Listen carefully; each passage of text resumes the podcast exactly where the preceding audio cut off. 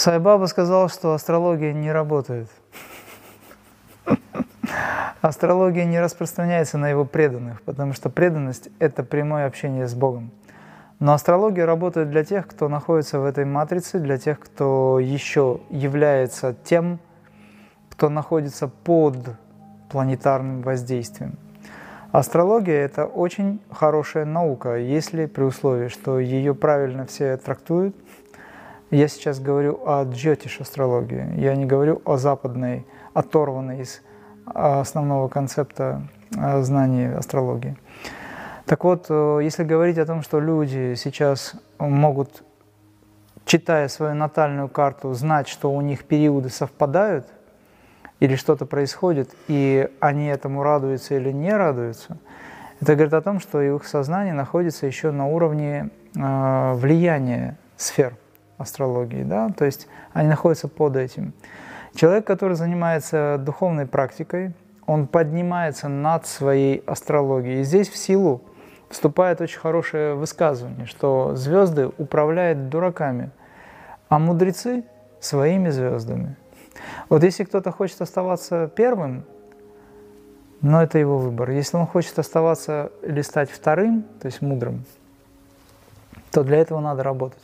Я, может быть, несколько сейчас э, достаточно жестко высказываюсь. Я просто говорю о том, что на самом деле существует – Потому что вся астрология, по сути, это некая такая форма зависимости кармической, которая выражена в планетарном воздействии, в событийке человека, и человек вынужден в этом всем вариться.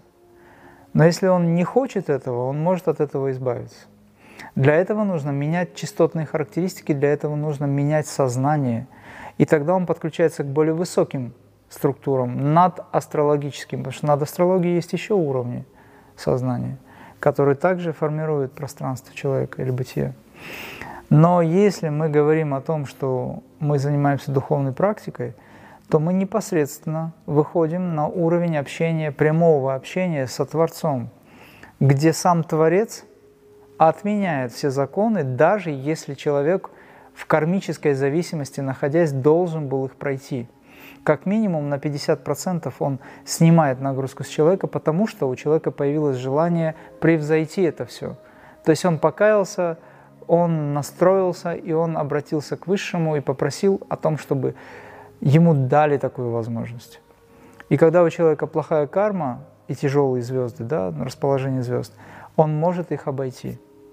Он может снять эту нагрузку только потому, что сверху будет указан, дайте ему возможность такую.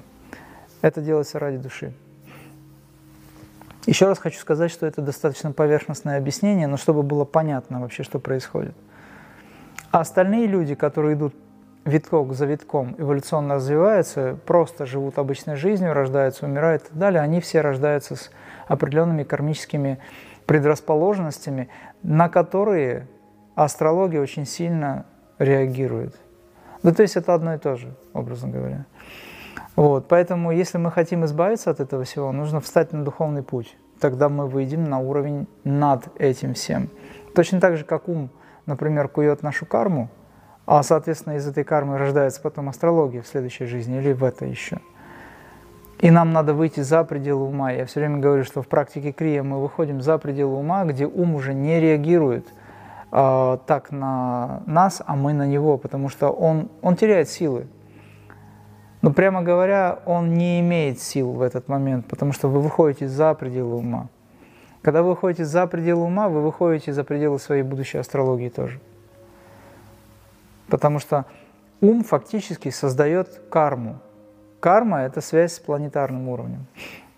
В одной из лекций я говорил, что существует зависимость прямая человеческая.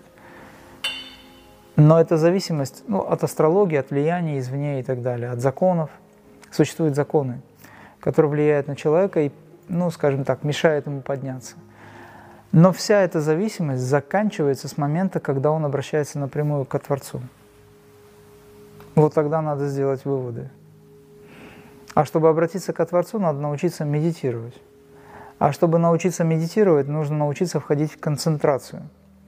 Чтобы научиться входить в концентрацию, нужно научиться управлению чувств, чувствами, пяти органов чувств. Это называется пратихара. Чтобы научиться управлением пяти органов чувств, нужно наладить свои этико-нравственные позиции, скажем, выстроить, захотеть встать на духовный путь, применить методы сознательно, методы самореализации, научной концентрации. И тогда мы выйдем в состояние медитации. Войдем в нее, точнее. Войдя в нее, вы уходите за пределы астрологии. На вас она не распространяется уже. Во всяком случае, не распространяется так, как раньше, а через какое-то время и вы вовсе обходите ее. Не то, чтобы вы уходите от нее какими-то непонятными путями, вы просто преобразуете это все. Более того, я вам скажу, что ваша астрология – это вы сами на более высоких уровнях астральных. Начиная работу здесь, вы там себя меняете. То есть, получается, мы преобразуем свой астральный мир, ментальный мир. Это все сразу происходит. Вот здесь начинаю работать. Наш инструмент в себе содержит все астрологические данные, все ментальные планы, все запредельные планы. Все здесь присутствует, здесь вся Вселенная. если мы начинаем работать с этой Вселенной, то вся Вселенная меняется. Вот и все.